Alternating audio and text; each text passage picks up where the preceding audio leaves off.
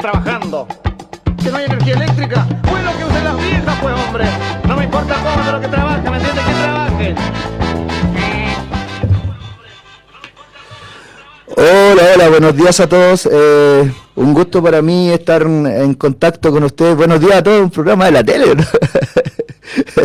Eh, dando inicio a las 11.10 con 50 minutos, 50 segundos, perdón, a una nueva edición del Manifiéstate, un poquito más atrasado que lo normal. Les pedimos las disculpas del caso. Acá, Roberto, conocido como el Oveja Negra, acompañado a la derecha de mi compa Pato Parra. ¿Cómo estáis, Patito? Bien, afortunadamente estamos bien de salud. Mentalmente bien enfermo, como si, como todo todos los fines de semana. Eh, muy preocupante las situaciones que pasan en nuestro país, ya sea por las diversas circunstancias que han estado sucediendo. Y más aún, preocupado por este 25 de diciembre, que las transnacionales celebran una hermosa Navidad auspiciada por el gobierno de Gabriel Boris. Ájale. Eh, a la izquierda, Rodrigo de Ríos, conocido por todos como el profe. ¿Cómo estáis, profe? Buenos días a todos y a todas quienes están en la sintonía de Radio Nuevo Mundo, 102.3 en Curicó. Estamos acá, bueno, como cada semana para hablar eh, hartas cosas. La verdad es que la ciudad está eh, espantosa para moverse en este, en este día. Ojalá fuera distinto cuando se supone que son fechas de, de tranquilidad, de paz, amor y todas esas eh, palabras que al final se convierten en marketing solamente en días como este también, para qué decir la locura de Año Nuevo, pero bueno, eh, estamos acá en este día 24 para hablarlo de la semana, eh, hay cosas que no son para nada agradables y que hay que decirlas realmente, así que bueno, estamos aquí como cada sábado para quienes nos oyen, quienes nos siguen en, esta, en esta emisora. Eh, para un poco eh, comenzar con el programa, tenemos en la pauta los incendios forestales, la corrupción de la derecha, eh, el robo de agua, el, Banco de Chile, hay un tema ahí, eh, la arremetida contra Iras y Hastel, y bueno, los derechos humanos y el, y el que es un tema que, tocamos toda la semana en realidad. Los incendios forestales, de hecho yo venía pensando que a lo mejor eh, se podría hacer algo acá como, como enviar ayuda a la gente de, la quinta región que lo está pasando muy mal. Eh, también da, da para da para todo lo que de repente nosotros especulamos todos en relación a eso. Pato, tú eres mm, mucho más lúcido que yo para entender ese tipo de cosas. A ver, los incendios, los incendios forestales, como dijimos la semana pasada, siempre hay un desgraciado que está detrás de un incendio forestal con fósforo o encendedor y acelerante. El incendio de la quinta región, que hoy en día es muy lamentable por, por la gente, muy lamentable lo que ha sucedido. Y la ayuda hay centros de acopio, centros de acopio que están establecidos ya casi a nivel nacional, en varias partes y, y pedirle a la gente que, que nos dé lo que está sobrando en la casa o está molestando o está en desuso. Se requiere dar cosas que estén en buen estado, porque donde hubo una desgracia no es un centro de reciclaje de, de basura. Mm. Y lo que es incendio forestal, o sea, yo creo que de una vez por todas los gobiernos, estos gobiernos neoliberales, ¿m? debían hacer hincapié en lo que realmente se produce en un incendio forestal. Porque de dónde comienza el incendio forestal de la quinta región es de una reserva natural, Cancán, donde había mucha mucha ambición económica de robarse esos, ter- esos terrenos, llamo robarse, para las inmobiliarias y para carreteras. Entonces de ahí sale el inicio del incendio. La ambición neoliberal económica de los empresarios es tan asqueante que no les interesa el daño y el sufrimiento de los demás. Están aquí ante como los medios de comunicaciones que han festejado y se han llenado con, el dolor ajeno. Siempre lo hacen. La, yo pienso que si la política chilena podía caer más bajo que esto, ya me está sobrepasando de medida. ¿Mm? Tratando de hacer una un aprovechamiento político de la desgracia de la ciudadanía. Es asqueante cómo la política de este país actúa y sigue actuando a través del dolor, de lo que las necesidades y la desgracia del pueblo. Y se nos dicen representantes. Eh, como bien dijo Rodrigo de Nantes, estamos en 102.3, Radio Nuevo Mundo Curicó, y también en fanpage, en el fanpage de la radio Nuevo Mundo Curicó, por si quieren eh, opinar, compartir con nosotros y también, pucha, eh, dar ideas a, ver si Curicó, nosotros, el pueblo de Curicó, porque no, no espero mucho de la, de la de las autoridades, pero el pueblo de Curicó, así como lo hicimos hace años atrás con, con Molina a ver si podemos hacer algo. Eh, Rodrigo, bueno, eh, el carácter intencionado de, esta, de estos incendios, eh, la codicia hasta el punto en donde puede llegar, no solamente con el incendio que está afectando a las poblaciones del sector alto de Viña del Mar, eh, forestal alto fundamentalmente, y la cantidad de campamentos que hay en, en la ciudad que se presenta al mundo como capital del turismo, como la ciudad jardín. Viña del Mar eh, tiene dos caras muy marcadas, que es el plano, que es la parte turística, la parte bonita, que se ha vendido eh, por muchos años al mundo, que se muestra ah, en el festival, que es parte de, la, eh, de los spots publicitarios de los canales de televisión por décadas, pero por tantas décadas, asimismo, también en, la, en el sector alto, la precariedad y el abandono se ha hecho parte. hay mucha gente que le está pegando el palo de ese abandono al actual municipio, el eh, municipio que lidera Macarena Ripamonti, pero hay que recordar a la gente de que Viña del Mar está devastado y saqueado por la derecha por décadas de municipio de Virginia Reginato de la UDI, donde la auditoría ya están llegando a los 100 mil millones de pesos de defraudación fiscal o defraudación de fondos municipales. O sea, es prácticamente el presupuesto de cinco veces Curicó, no sé cuánto, el 20 mil millones por ahí puede ser la, recaudación de un municipio como Curicó. Y Viña del Mar eh, lo han saqueado de una manera eh, asquerosa, siendo un municipio que tiene muchas fuentes de, de ingresos por, eh, por el casino, por muchas cosas. No solamente decía lo de Forestal Alto, el incendio en los campamentos, en, la, en los sectores más precarios, donde ya las cifras eh, oficiales y extraoficiales ya dan cuenta de medio millar de viviendas siniestradas, sino que también el incendio en Puerto Ventana. la lógica esta de cobrar los seguros, de, que es más fácil cuando ya no se puede sostener un inmueble y está con seguro, eh, generar una, un siniestro para cobrar el seguro. Si no lo sabemos también acá en la zona de Curicó, eh, con distintos inmuebles donde sospechosamente se incendian para después quedar o abandonado o eh, trasladarse a otro sitio, ¿ya? Y con la plata de, la inversión, comilla, o la, plata del seguro hacer nueva inversión. y después quedan los sitios abandonados por décadas. Eh, lo que sucede en Viña del Mar nuevamente, lo de la codicia, la depredación, como bien decía Pato, esto partió en una reserva natural de palma chilena, de árboles que eh, acumulan mil años de historia natural y que ahora están eh, eh, han sido quemados o han sido incinerados simplemente por la codicia. Hay inmobiliaria, hay intenciones de generar una carretera, hay mucho, muchas presiones que se agregan también a esta precariedad y abandono por décadas y falta de planificación.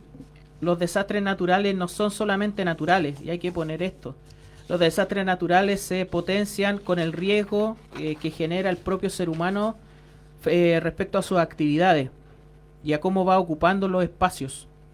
Y esto se asemeja mucho a la situación, bueno, de cada año en realidad, porque uno podría eh, hacer mirada atrás de muchos incendios, de muchas situaciones similares, Valparaíso, Viña del Mar, Concepción, eh, la cuenca de, del Biobío, situaciones donde estos incendios, Antofagasta también, los campamentos, creo que Antofagasta y Viña del Mar son las comunas que lideran, junto con Iquique y Alto Hospicio, la cantidad de campamentos a nivel nacional. Hubo un momento en donde la, eh, estos asentamientos eh, se redujeron eh, ampliamente, pero ya en la última década esa situación se revirtió. O sea, el déficit de vivienda y la precariedad de la vivienda sigue existiendo. ¿Ok? Así con esas situaciones, con la falta de previsión, la misma alcaldesa Ripamonti ha insistido que apenas el 2% del suelo de la ciudad de Viña del Mar se ha destinado a vivienda pública. Solamente el 2%. Pero eh, con esa escasa inversión en vivienda pública que, que, está marcada también por la especulación de los suelos, eh, por otro lado surgen edificios de grandes dimensiones amenazando dunas, amenazando espacios naturales, edificios de grandes dimensiones, amenazando dunas, amenazando espacios naturales y generando presiones sobre áreas naturales. Entonces, Viña del Mar, Valparaíso, bueno, como otras zonas, son lugares que están constantemente con la amenaza, con el riesgo que la propia naturaleza genera eh, por los vientos, por las altas temperaturas, por estos condicionantes del cambio climático pero también la codicia, la presión y la, eh, malevolencia del poder económico que no le importa nada con tal de tener suelos disponibles para meter retroexcavadora, para meter máquina, para destruir naturaleza, para eh, literalmente aplanar eh, la vida de, de, de ecosistemas solamente para generar negocios, porque esos suelos que son devastados no se convierten en viviendas sociales prácticamente. Son para inmobiliaria. Y esa es una cuestión que tiene que quedar súper claro. Y finalmente lo que es el morbo de los medios de comunicación. Están acostumbrados, y lo vamos a profundizar quizás con la respuesta del gobierno eh, frente a esto, eh, están acostumbrados los medios de comunicación y también un poco la sociedad que consume a que cada tragedia o cada desastre se convierta en un matinal constante, en una... Eh, en una cuestión de caridad o en una teletón, ¿ya? En, cuanto a show televisivo. Claro. Manipulando el morbo, manipulando también la palabra de las personas afectadas. Ayer vimos a Mónica Pérez nuevamente mostrando la falta de inhumanidad que tiene, la falta de, eh, sensibilidad con la gente, eh, solamente para generar lágrimas que se transformen en rating e interés en los medios de comunicación, algo asqueante y para qué decir el aprovechamiento político de la derecha, de la ultraderecha y de la populista, la perdonan, perdónenme la expresión, la expresión, la bataclana política que es Pamela Giles, que eh, aprovechó la tragedia para tratar de hacerse fama. Eh, sí, considero que, que, la Pamela Giles eh, dentro del, del, rol, digamos, del político, ni siquiera le alcanza para político. Yo creo que es como, como una, una, una, mala vendedora de, cualquier cosa. Pato. Bueno, yo digo, hay muchos, muchos que están en esa disposición que Pamela Giles. Mm.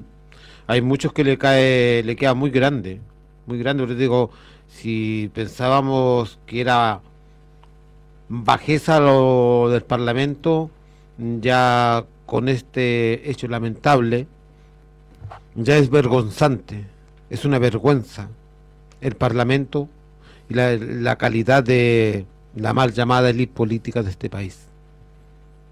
Es una vergüenza.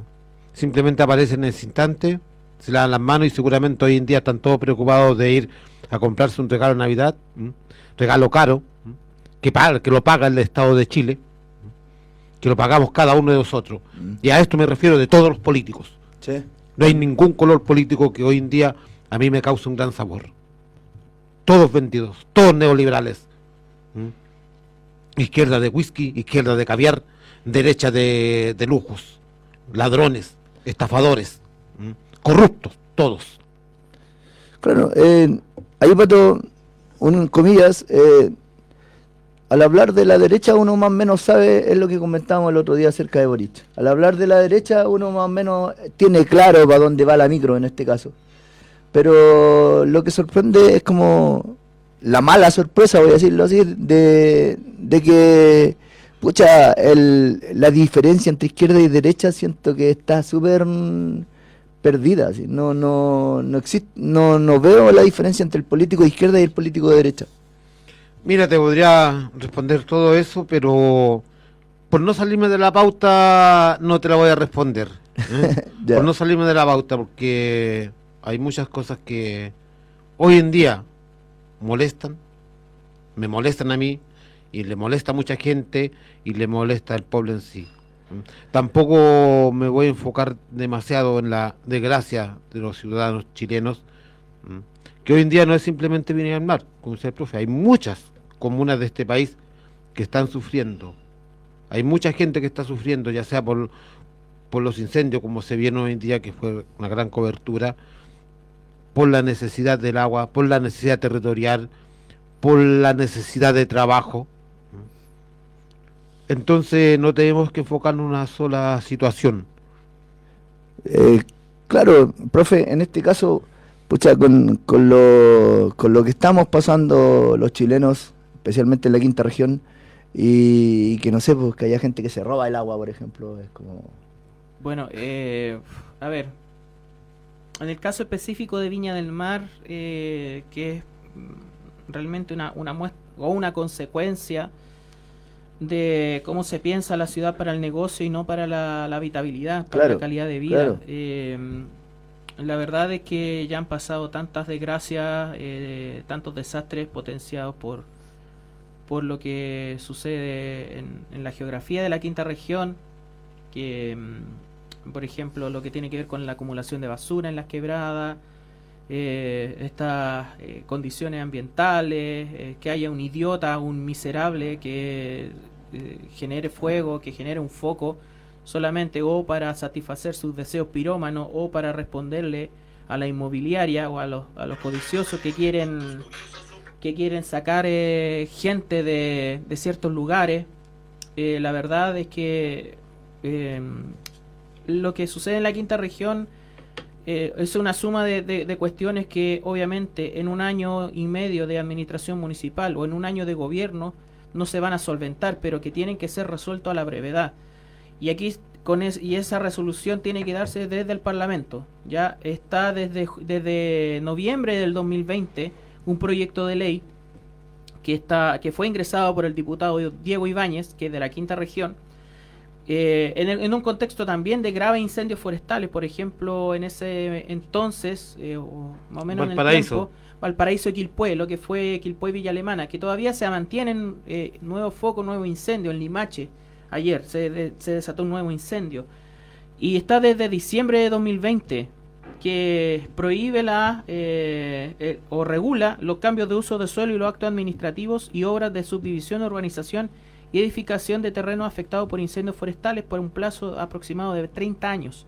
Es decir, de que no se pueda generar cambios de uso del suelo que eh, permitan o que posibiliten la utilización de esos terrenos eh, luego de un siniestro. Y está congelado desde esa fecha.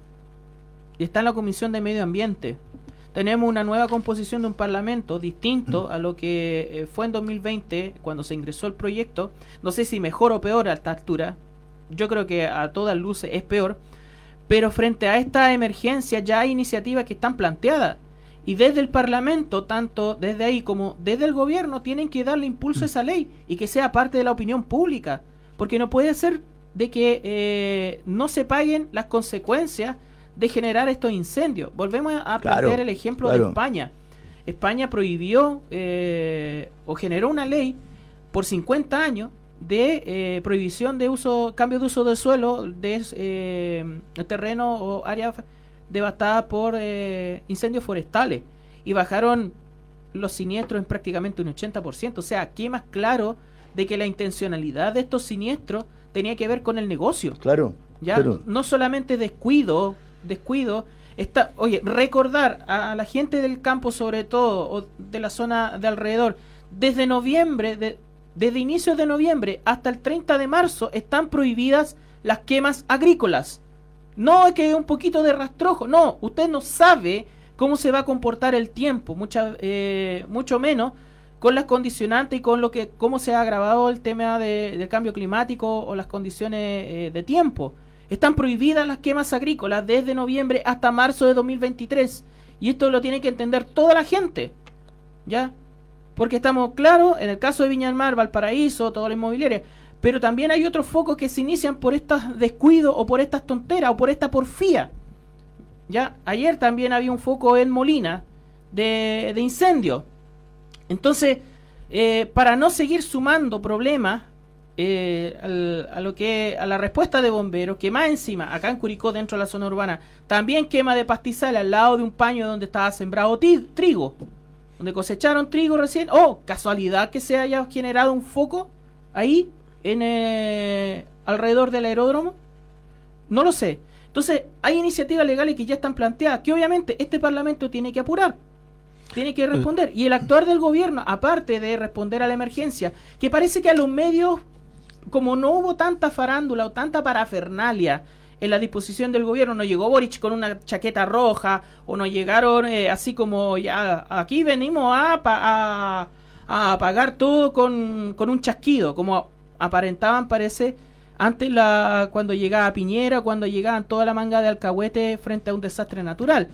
Eh, la respuesta, primero la evaluación claramente y eh, de que ojalá, bueno, siempre estamos con este cuestionamiento, sobre todo en el caso de, de, Gabriel Boric, de que no hay espacio para la inmobiliaria. Ojalá que sea así. Y la primera evidencia de que eso se haga patente es que desde el gobierno se patrocine este proyecto de ley que impide el cambio de uso de suelo de, terrenos siniestrados. Pato, te veo con ganas de hablar. Sí, que el profe tomó un tema hablando de la gente del campo, bueno, yo, yo, yo pertenezco a esa, esa raíz. Y no sé dónde sacaron ese proyecto de ley que no hay quema de rastrojo desde. No, eso está, dispuesto desde, eh, por desde noviembre. Desde CONAF, de, en el ya, desde, desde, Coquimbo mm. hasta eh, hasta los lagos y también en la. Ya, entonces es un desconocimiento totalmente de CONAF lo que es el mundo agrario. Dime, ¿quién quema siempre en este tiempo? ¿Quién quema rastrojo en este tiempo cuando está la producción de poroto? Cuando está la producción de, sandía, cuando está, está recién produciendo el zapallo, está recién habiendo quema. produciendo focos de quema. Estoy hablando quema de rastrojo. Rastrojo se le llama a la siembra. Que se que la gente comúnmente en el campo la quemaba en junio, julio para limpiar el terreno para volver a sembrar. No hay rastrojo de siembra. Hasta marzo no hay rastrojo de siembra. por algo se establece prohibición de, quemas, de quemas controladas desde la noviembre hasta marzo. La ignorancia. Yo no lo llamaría ignorancia. Porque demuéstrame, por algo se dispone. demuéstrame. Porque hay condiciones ambientales que impiden, o sea, que, Mira, que pueden potenciar un descuido. Es una cosa que alguien venga a decirme, esto se hace porque a mí se me antojó que se hace, o algo que se hace con la realidad. La realidad agraria agraria no hace quema de rastrojo en tiempo de producción. Eso es una weá más que sabía el campo, históricamente conocía y que se que lo cual no debiera hacerse. Y además que la ceniza para, los agricultores les servía, para el pequeño agricultor, para fertilizar la tierra. Con esa pan. Ahora, independiente de, las causas y los motivos, eh, Pato, que la verdad yo en eso me declaro ignorante totalmente, no sabía eso, de la realidad del campo. Eh, pero independiente de los motivos, profe, la cuestión está. Sí, está.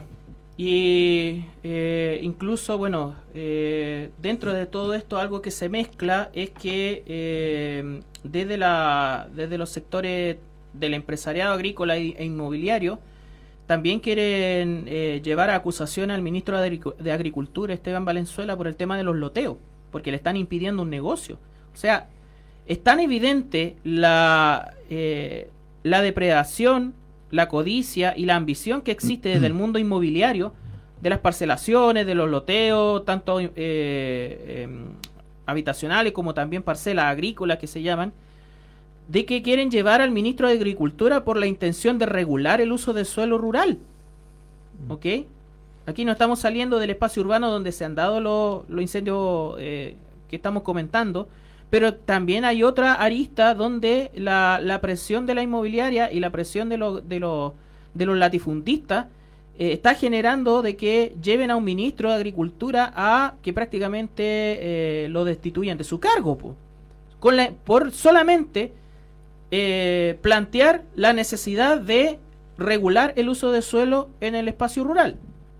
Entonces, tanto para el mundo, para el, espacio urbano, lo que puede ser la inmobiliaria y la construcción de edificios, que te vendan edificios a precio inalcanzable, donde solamente se puede acceder a través de la deuda, de una deuda eterna, crédito hipotecario, no vivienda social, sino que crédito hipotecario, además de todo lo que está pasando en el, en el espacio de, eh, de los loteos rurales, está diciendo de que está más que claro cuáles son las presiones y los intereses que están detrás de todo esta de toda esta desregulación. Porque la falta de planificación urbana en las condiciones de Viña, Valparaíso, de, de toda la quinta región, como en cualquier ciudad, te potencia los desastres naturales o el riesgo de que la, eh, de que la gente, por situaciones climáticas, pueda eh, ver perjudicado su calidad de vida, puedan perder sus casas, quién sabe, por inundaciones, etcétera, etcétera. Y esto también tiene que ver, por ejemplo, en Curicó, por la cantidad de paño urbano que sí están a disposición de la inmobiliaria para el negocio, pero que no están a disposición para la vivienda pública y que llevan a que se vayan a tomar espacios naturales como el humedal del río Guayquillo o que transformen un humedal eh, por la intención inmobiliaria en calles de 30 metros con edificios alrededor. Entonces, ¿cómo se piensa la ciudad? ¿Cómo se previenen este tipo de eh, situaciones que en realidad son la consecuencia de la falta de planificación, de la falta de interés y además de la ambición inmobiliaria? Es eh, también menester de Estado, distintos gobiernos y también de las municipalidades. Pato. Bueno, mira, cuando yo hablaba de que si el Parlamento chileno era una, una vergüenza caer más bajo, no, no creo que vaya a caer, que, que, que- que impida que sigan cayendo, ¿no? lo horrible que son. Eh, aquí Siempre Rodrigo, nivel en el infierno. aquí Rodrigo hablaba de este proyecto de ley que está de los 30 años de no uso de, de suelo agrícola, de- del suelo una vez quemado. Pero reflotó ahora, después del incendio. ¿Y antes? esa es la cuestión. Y antes no nos acordamos. Por eso cuando te digo el Parlamento de cualquier color, es la misma. Porque antes no se acordaron. Luego que había una desgracia. Tienen que haber desgracia para que refloten proyectos de leyes Claro. y mostrárselo a la gente. No, si lo teníamos presentado y somos, no sé, po, del movimiento Piedras Bonitas, po, y lo teníamos del 30, de- del 2019 o de 2020. claro. Pero de ahí nos olvidamos de, de eso. Y ahora que pasó esto, Piedra Bonita vuelve a decir, no, si no es que lo teníamos nosotros. Es que ya pasó, ya pasó con una desgracia y siguen pasando desgracias. ¿Y por qué siguen pasando estas desgracias? Y lo Porque volvimos- justamente no hay un marco legal que le ponga freno a este tipo de, de situaciones. y lo volvemos a reflotar. En vez de darle urgencia inmediata, ya tratemos esto. Y desenmascaremos quiénes somos. Pero tratémoslo. Pongámoslo en la pauta. Conversémoslo. O simplemente es para farandulizar nuevamente la desgracia. No es simplemente un medio de comunicación que farandulizan. La política también lo faranduliza. También hace un aprovechamiento de las desgracias. Pero, a ver, El gobierno anterior hacía farándula de las desgracias del, del pueblo. Y este gobierno también hace desgracia. También hace farándula con las desgracias del pueblo. Ahora, eh, profe, yo tengo una, una consulta. eh, al, al mencionar, eh, oye, eh, el, el disgusto, digamos, contra Boric, eh, yo no lo vi yo- en la gente, yo- no, no, yo- no se vio ese disgusto en el encuentro de cuando fue con la gente en, frente a esta desgracia, que era lo que estaba esperando la derecha. Claro, claro. Pero a la vez también siento que, que el equipo, digamos, eh, tampoco está funcionando. O sea, eh, hay, hay un ministerio ahí. Eh, Sí, sí. Y, y, y, noto como, como demasiado ausente al equipo que, que debiera estar como respaldando a Boric. A ver, yo haría la diferencia en cuanto a, a, la, a la pirotecnia y a la, a la parafernalia de la llegada de los ministros, toda esta cuestión. Obviamente los medios de comunicación no están dándole eh, o, no están a favor de levantar la imagen del gobierno, aunque sea en, situaciones de emergencia, sino que todo lo contrario, se prestan para eh, para el morbo, como lo planteamos, eh, el caso de Mónica Pérez quedó, quedó, muy evidente y es una cuestión repudiable de cómo manipulaba las lágrimas de los damnificados para generar esta, esta sensación a través de la televisión.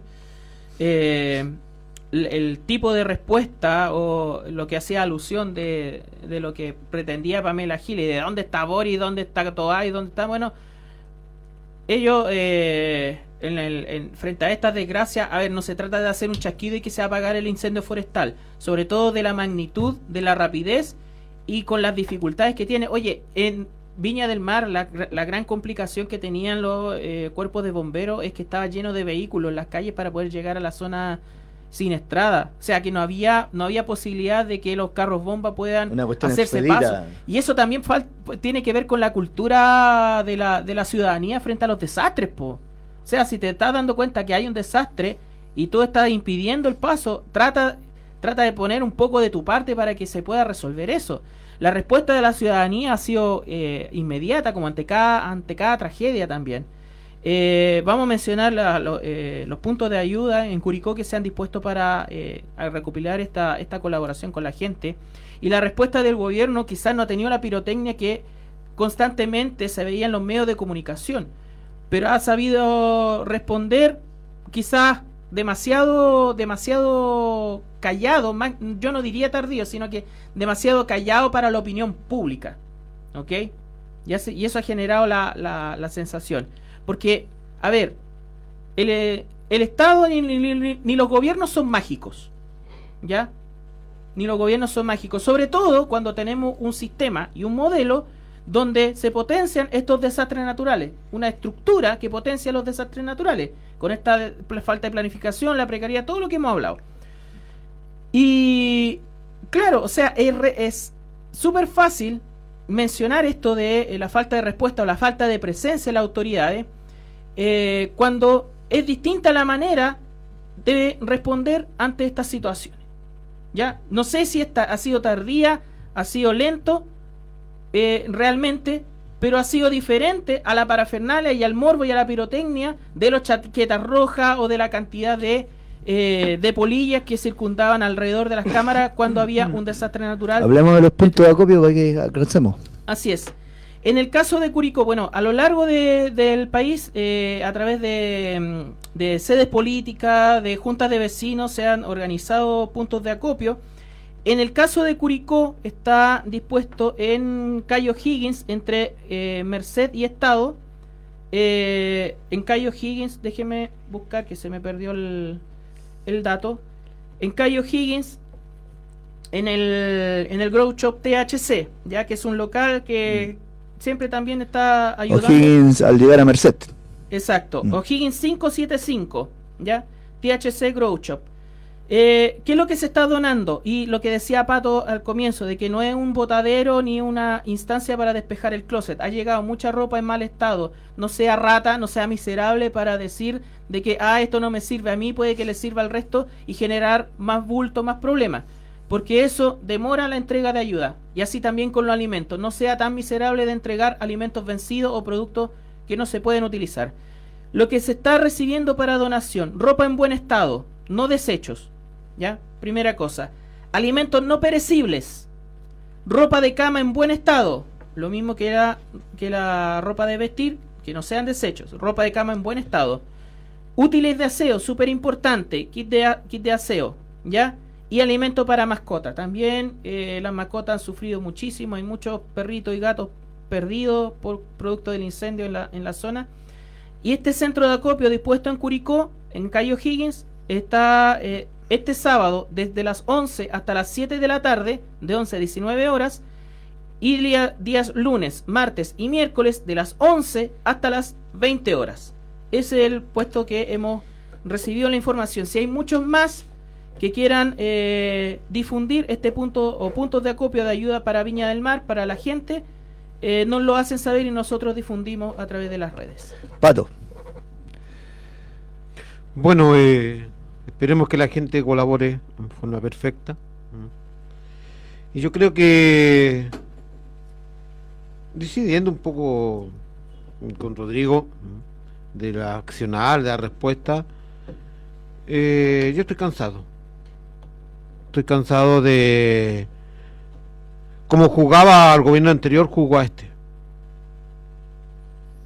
Estamos desnudos, sin nada, no somos capaces de tener una planificación, sabiendo que comienzan los incendios forestales en esta fecha, lamentablemente, lamentablemente hay desgraciados que están prendiendo fuego, ya sean pagados o no pagados. Pero están. Pero están. ¿eh? Entonces los gobiernos debieran tener un plan de respuesta creado y de ayuda inmediata. Tienes tiempo para prepararte para eso. Hay financiamiento para eso. Claro. No tenemos que esperar, ya sea en cualquier lugar del país. Porque en los países, para quedar bien diplomáticamente, cuando hay una catástrofe a nivel internacional, en países vecinos o en países lejanos, respondemos y ayudamos. Con la misma premura que Boris dio plata para Ucrania, con la misma premura también debería, debería ponerse y tener un plan de contingencia de apoyo para el pueblo, para, para la gente, para el poblador a nivel nacional. No simplemente específicamente con Viña. Hay altas por, hay altas partes que se han quemado. ¿eh? Y lo que se quemó aquí en Curicó, lamentablemente, son, son terrenos que no que la inmobiliaria no le pueden echar mano, porque está el aeródromo. Claro. Por eso esos terrenos no han sido construidos y son sembrados. de una bencinera, aparte, Sí. un manso riesgo. Pero no pueden construir. po. Se le impide se le impide que está el aeródromo. Mm. Es una forma también de presionar para, que saquen el aeródromo de ahí y entrar la inmobiliaria. Mira, eso eso está está pensado, la salida del aeródromo. ¿Dónde? No sé. Pero el tema es que esos paños no van a ser eh, para vivienda social o para reducir el déficit acá en Curicó. Van a estar a disposición de los mismos especuladores de siempre. Como siempre, si es como siempre, si, si no tenemos una reacción real, una respuesta verdadera, va a ser lo mismo de siempre. Sigue siendo y es lo mismo de siempre. Y ahí el municipio le va a entregar todo el plano hecho para que hagan y deshagan. Mm. Hagan y construyan lo que ustedes quieran y siganse enriqueciendo, siganse echando plata a los bolsillos. Antes de ir a la pausa, compañero, quiero saludar a mi amiga Gaby, mm, que ayer estaba media enfermita, creo, así que espero que se recupere. Saludos, Gaby. Saludos. Eh, estamos en el 102.3 Radio Nuevo Mundo Curicó y también, bueno, en las redes sociales, en el fanpage de Manifiéstate y de Nuevo Mundo. Eh, reitero la invitación para la gente que, que quiera un poco comentar, debatir y también dar su opinión acerca de, de los temas brígidos que se conversan acá. y hay, hay una, una cuestión que, que yo no sé si eh, dejamos el tema Sí, para tiro. de vuelta de la pausa o vamos al tiro hablando para no perder más tiempo de la pauta. Eh, la corrupción de la derecha es un tema que, que es habitual, pero que el otro día cuando conversábamos, Pato, eh, tú dijiste, no hay que hablar de, de un caso puntual porque la derecha ya nos tiene acostumbrados a esto. Eh, estilo de vida. Es una forma de vida, claro. Lamentablemente, podríamos decir excepcional, no. eh, Está. Y lamentablemente, como di- dijiste tú, uh, Roberto, nos tiene acostumbrado. ¿Te das cuenta al nivel que nos han llevado? A normalizar que se enriquezcan con la plata del Estado. Y es normal. Es normal que plata que estaba destinada para las ayudas sociales vaya a los bancos. Es normal que plata que está destinada para la educación vaya a su familia. Es normal para la derecha que la plata de Estado sea compartida con, con sus hijos, nietos, abuelos y todo. Por eso cuando partía diciendo que mucha gente hoy en día eh, no va a tener como para hacer un regalo, eh, los políticos sí tienen plata, plata va a hacer regalos y en forma millonaria. Y pueden hacer grandes regalos, como la alcaldesa de Ría Bueno que le estaba haciendo grandes regalos, mínimo de 300 mil pesos, a los asesores más cercanos, y con plata del Estado, con plata que están destinadas para la, para la salud, para la educación, para la necesidad de la gente. Claro. ¿eh? Mm. Eh, tenemos Lavín, Torralba, y hay un sinfín de sinvergüenzas, ladrones, estafadores, acumuladores, ratas, rastreras, viles, que presentan la cara bonita y se han enriquecido con la necesidad del país. Por eso me molesta. Y molesta cuando decimos se ha normalizado, eh, no es raro tiene que ser raro. O sea, cuando no- normalizamos la sinvergonzura, ya es porque somos un país enfermo. Estamos enfermos mentalmente. O no tenemos los cojones suficientes para decir, "Eh, pa- paremos el robo. Yo creo que no tenemos los cojones ni la inteligencia para ponerle freno, porque ya estamos alienados en esta, desesperanza o en esta, o en esta anomia de, de sociedad que al final que resbale todo porque ya total no hay nada que hacer. Y lamentablemente el pueblo de Chile decidió que no hay nada que hacer porque perfectamente eh, el proyecto de nueva constitución que, re- que se rechazó el país podría haberle puesto freno a estos actos de corrupción. Eh, ahora quizás nos vamos a centrar en lo de Río Bueno porque eh, esto pasa en municipios grandes y chicos. Ya han saqueado municipios eh, de grandes dimensiones o de gran presupuesto como Vitacura, Viña del Mar, eh, pero también han saqueado comunas pequeñas, Nogales, Río Bueno, Gualañé, cuando, cuando fue el caso de Claudio Pucher. Teno. Teno también. Aquí que- cercano. que, Mm. bueno, semana a semana hay actos de corrupción que se van denunciando de las administraciones anteriores y de las actuales. Eh, pero el tema, eh, Sagrada Familia, ¿qué está pasando con el tema de Martina Arriagada Sí. y, y la, y más de 800 millones de pesos que no se cobraron por patente o por, o por multa, eh, bien digo? Eh, el impacto que tienen los desfalcos en comunas eh, pequeñas eh, es mucho más eh, profundo que quizás lo que puede ser en la calidad de vida de las comunas grandes. O sea, a ver, Viña del Mar, 100 mil millones, Maipú, eh, más de 30 mil millones de desfalco, Puente Alto con la triangulación de plata también de Germán Codina, que lo tienen calladito, Rodolfo Carter en, en, en la Florida, eh, Colina, Mario Lavarría, eh, tantos ejemplos, en Talcahuano, con la alcaldía de la UDI de Henry Campo, con El las ex- platas del DAEM, de, la, de educación. Él es alcalde de Santiago. Felipe Alessandri, que ahora está, bueno, lo vamos a profundizar después. Eh, está levantando todas las artimañas para eh, anular o invalidar a Iracy Hasler solamente por el hecho de que ahora la Municipalidad de Santiago está haciendo una auditoría de eh, pagos irregulares de la administración de Alessandri, de la derecha. O sea, a ver, ¿cuál, es la- cuál va a ser la respuesta de eh, cada municipio saliente de la derecha, de la democracia cristiana, fundamentalmente frente a nuevas autoridades, si es que se hacen auditorías de sus administraciones? ¿Va a ser buscar la anulación o, o ponerle piedra en el zapato a las nuevas autoridades que busquen transparentar lo que sucede en los municipios? en las corporaciones municipales, en, la, en los DAEM, en los departamentos de salud, en cultura, etcétera. Esa va a ser la respuesta. Bueno, el caso de Río Bueno, para puntualizar esto a gift card, pues, oye, manza Navidad, pues, weón. Flor de Aguinaldo.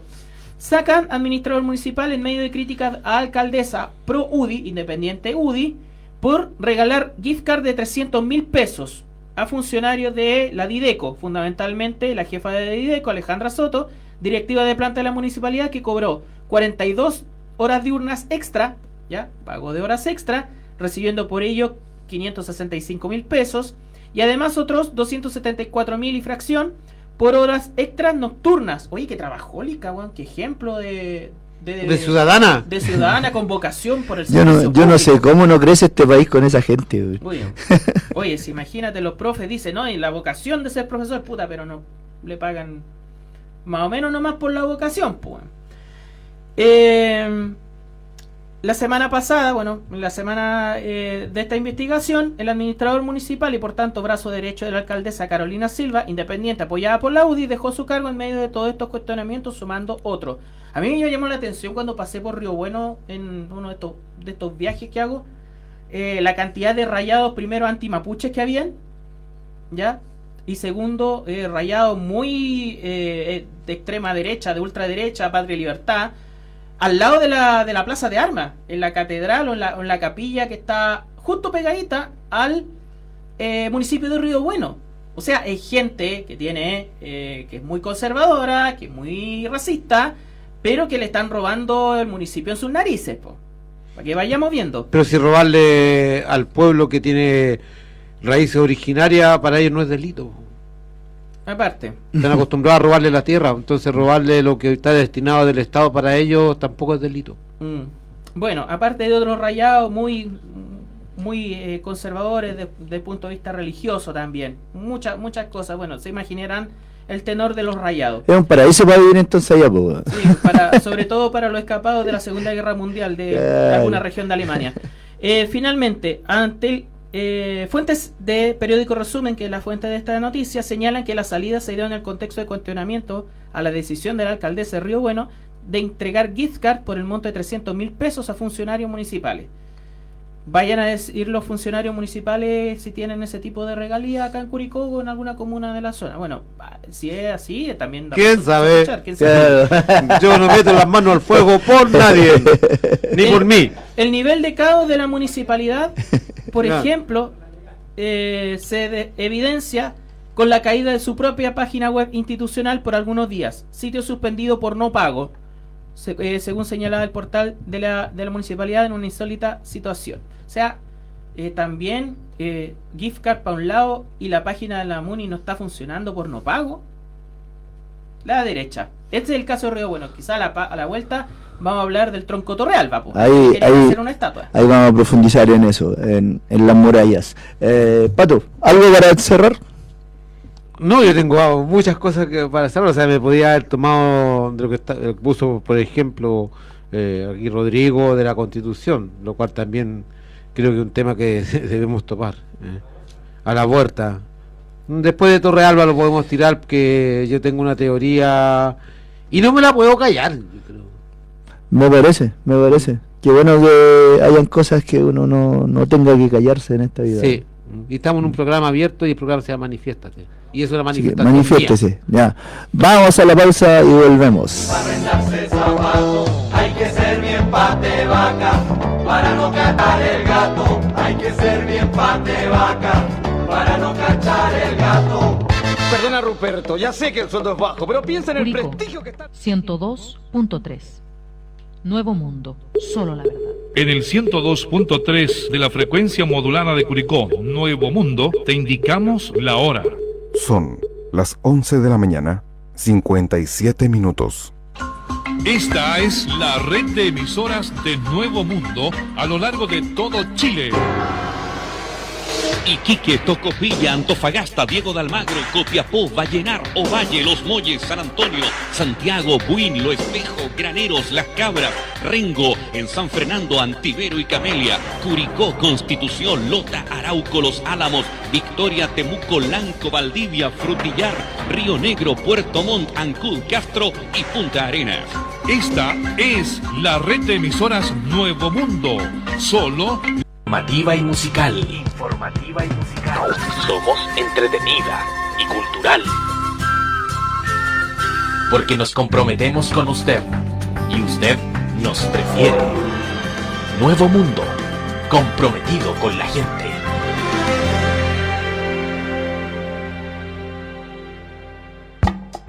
¿Aló? Con el señor Cabataz, por favor. Hombre, ¿qué pasa que no escucho esas máquinas trabajando? que no hay energía eléctrica. Bueno que usen las viejas, pues, hombre. No me importa cómo, de lo que trabaja, ¿me entiendes? Que trabaje. Estamos de vuelta en el 102.3 Radio Nuevo Mundo Curicó y en las redes sociales, en fanpage Nuevo Mundo Curicó, eh, con el programa Manifiéstate y, eh, ¿sabes qué? Para para seguir en lo que estábamos conversando, eh, Torrealba me cae mal hasta de presencia. ¿Te ha pasado eso, Pato, que como que veí un, ser humano en la tele y te cae mal así de puro verlo? Mírale la cara aquí en la foto. Mira, po, mira, po.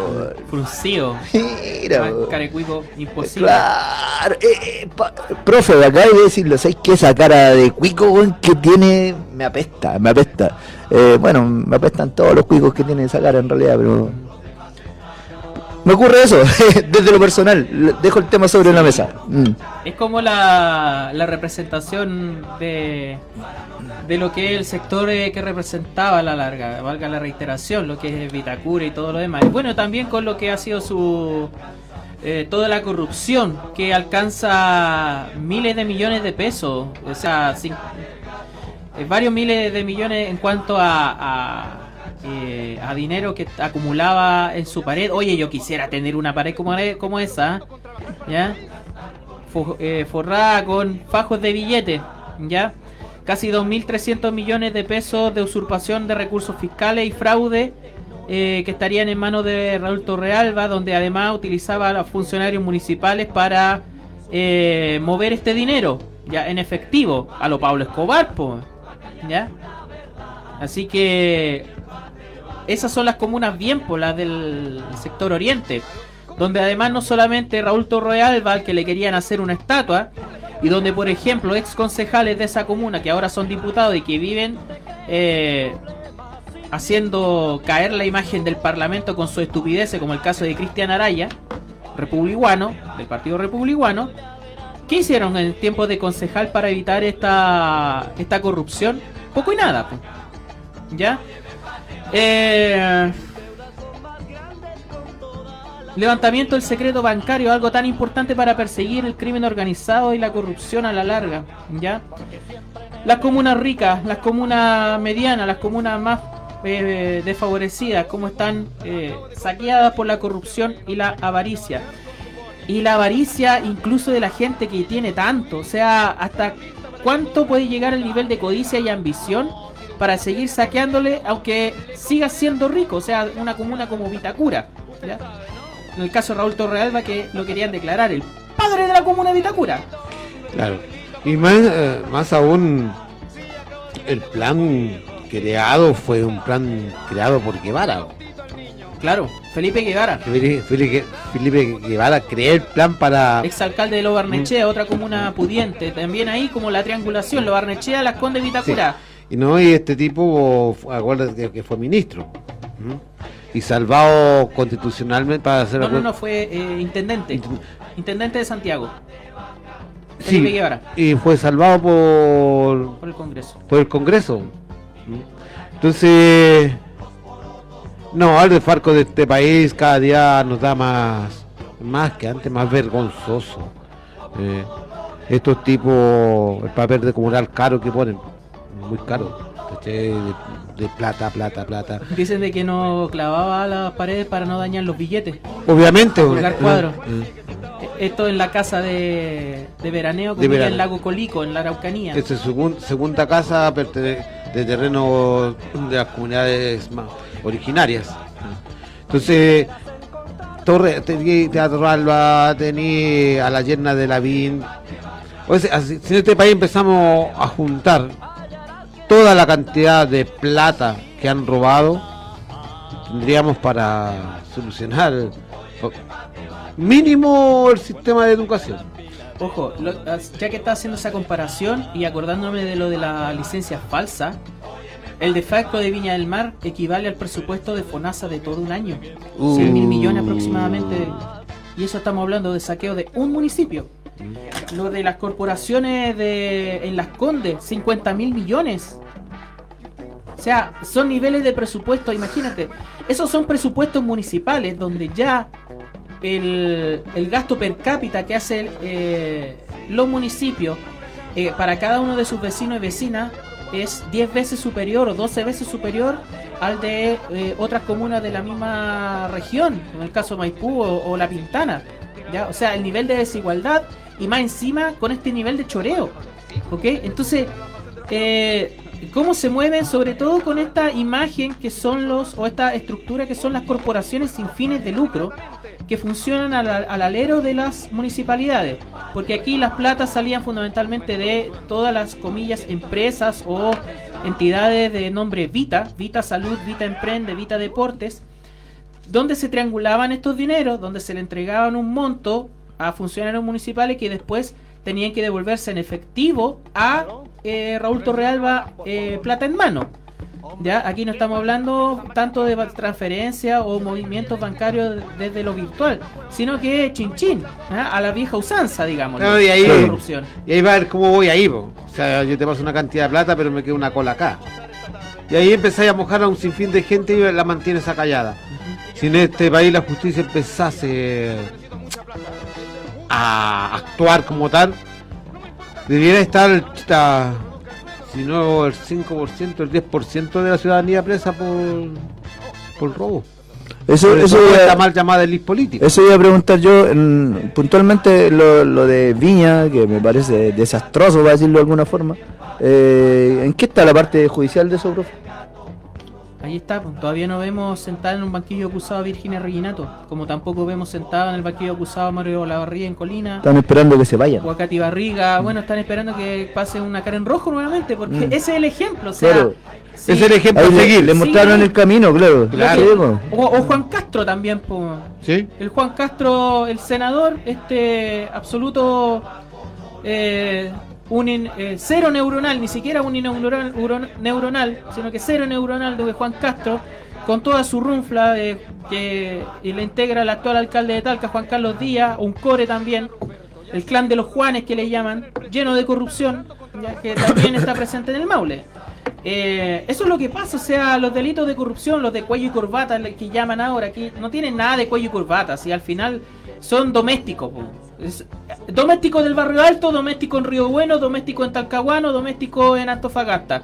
Porque le están robando parte de la plata que le pertenece a todos, aparte de la que corresponde a la ciudadanía. Eso es ser un doméstico. El tema es que los medios de comunicación y la ciudadanía misma eh, apunta más con el dedo al doméstico que anda andrajoso o al doméstico de, de Chala que al doméstico de cuello y corbata. Claro. Porque en la misma semana han apuntado a lo que hizo el pelado Bade, el famoso pelado Bade, todos los medios de comunicación ahí, porque lo van a formalizar por eh, delitos de fraude.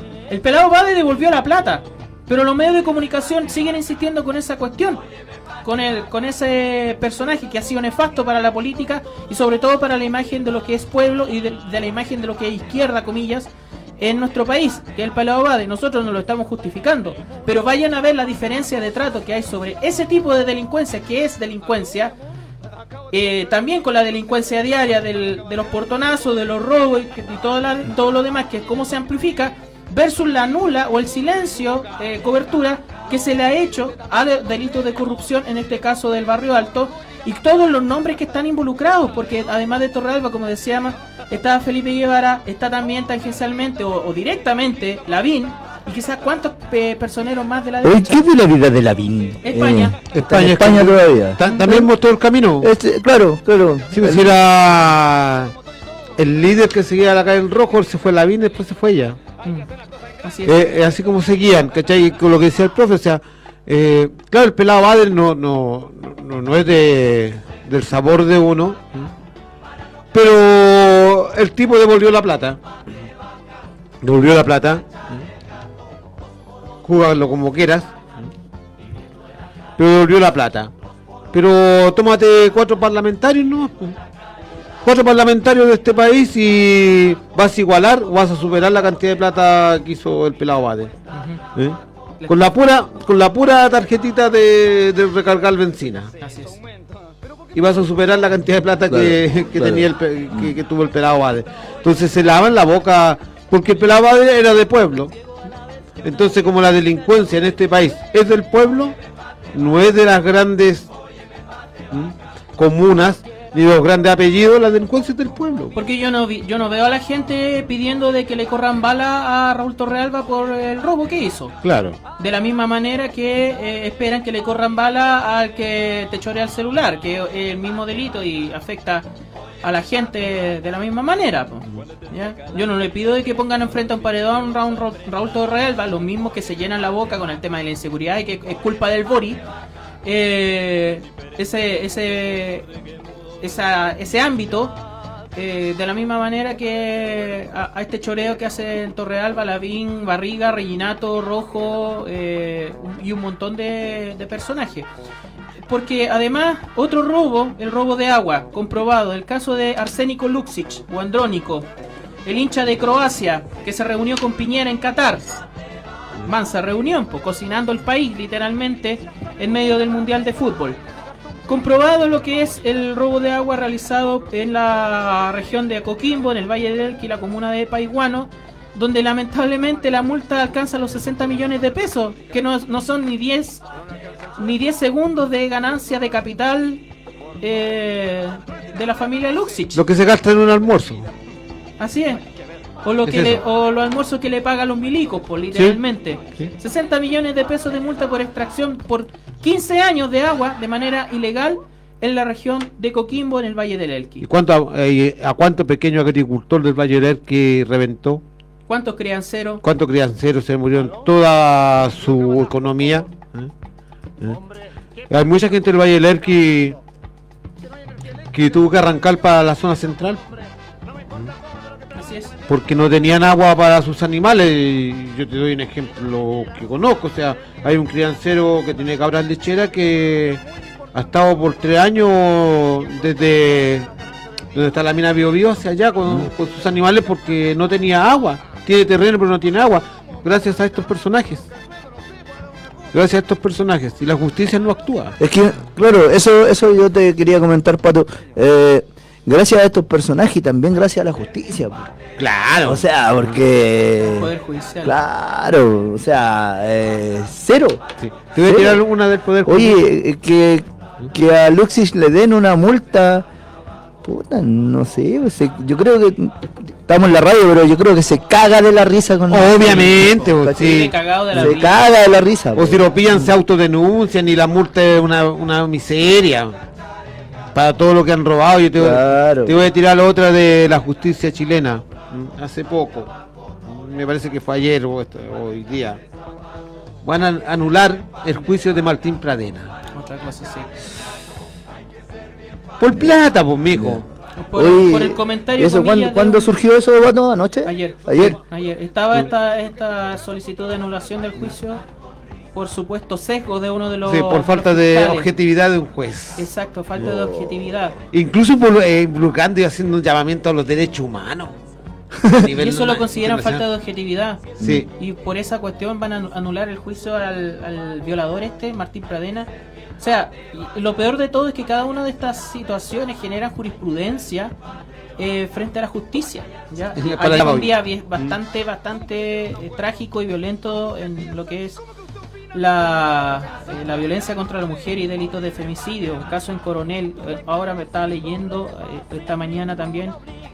un hombre había denunciado una supuesta desgracia de su esposa y se encontró el cuerpo de, de la mujer asesinada por estrangulamiento. Hoy día en Coronel. Eh, también en Santiago, un tipo tirando bombas molotov a una casa que mató a, a la pareja y a dos de su hijo.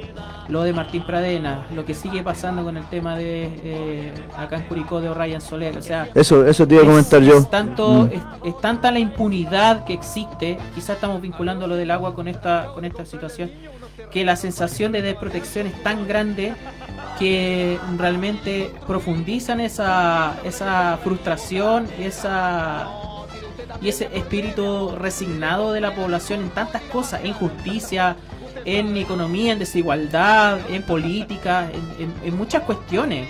¿ok? Yo creo Que, Pato, Yo creo que no dame, estamos- dame un segundito, Sí, por favor. póngale. Es que creo que, que, a ver, lo que me parece catastrófico es que eh, un poco lo que hablábamos recién de que se normaliza ese tipo de cosas y, y como que prácticamente a la gente eh, le termina dando lo mismo.